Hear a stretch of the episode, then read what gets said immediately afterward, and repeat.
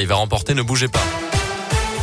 Colin avec nous, bonjour. Bonjour Mickaël, bonjour à tous. À la une de l'actualité, l'élection présidentielle J-11 pour le premier tour. Comme chaque semaine, Radio Scoop vous emmène à la rencontre des électeurs, mais aussi des militants pour chacun des candidats en lice. Ils sont 12 au total.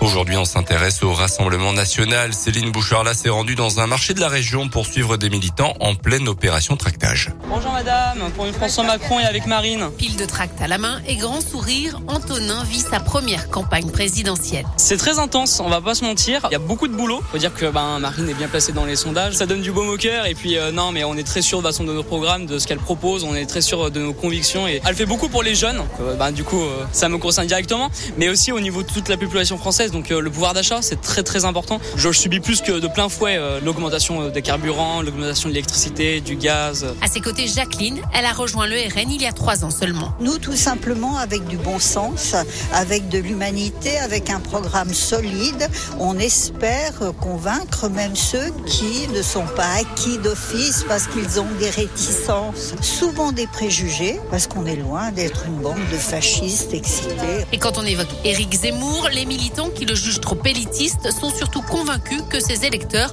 vont constituer une formidable réserve de voix pour Marine Le Pen si cette dernière atteint le second tour. Dans le dernier sondage, Marine Le Pen est donnée deuxième dans les euh, sondages, donc à 17,5%. L'épidémie de Covid continue d'augmenter en France. Pendant ce temps-là, plus de 217 000 nouveaux cas ces dernières 24 heures dans le pays.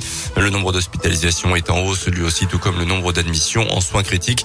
Notez que le centre de vaccination de Mâcon ferme ses portes ce soir. À partir de demain, les injections euh, se feront uniquement auprès des pharmacies et des médecins généralistes. Depuis son ouverture le 18 janvier, ce centre de vaccination à Mâcon aura permis de réaliser au total 130 000 injections.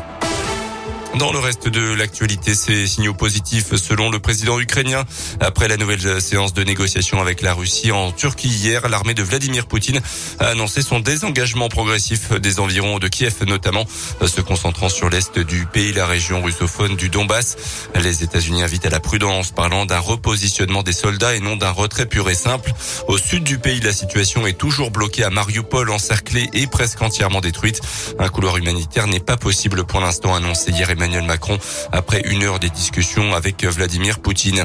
L'ancien élu écolo et Jean-Vincent placé mis en examen pour agression et harcèlement sexuel. Hier, il était interrogé euh, depuis lundi dans le cadre d'une enquête ouverte après la plainte d'une ancienne collaboratrice du parti Europe Écologie Les Verts. Ancien secrétaire d'État sous François Hollande, il a été placé hier sous contrôle judiciaire avec interdiction d'entrer en contact avec la victime et obligation de verser une caution de 20 000 euros également. Les suites du scandale de négligence dans les EHPAD, l'agence régionale d'Île-de-France euh, de santé d'Île-de-France va imposer des changements à l'établissement mis en cause dans le livre Les Fossoyeurs, notamment réorganiser les équipes de jour et de nuit ou encore la mise en place de repas enrichis. Le groupe Orpea a assuré qu'il mettrait en place ces changements dans les meilleurs délais et a présenté ses excuses aux résidents et aux familles. En basket, cette fois, la Gielbourg ne pourra rien faire pour se qualifier pour le top 16 de l'Eurocoupe. Les Bressans ont été éliminés sans jouer hier soir après la défaite d'Ulm à domicile contre Borzasport. Même si la Jeu remporte son match ce soir contre Podgorica, puis contre Bologne la semaine prochaine, la marche sera de toute façon trop haute pour atteindre ce second tour. En foot, le carton des Bleus hier soir en match amical contre l'Afrique du Sud, 5-0, doublé d'Mbappé, 48e but pour Olivier Giroud sous le maillot de l'équipe de France. Il est à trois buts du record de Thierry Henry désormais désormais.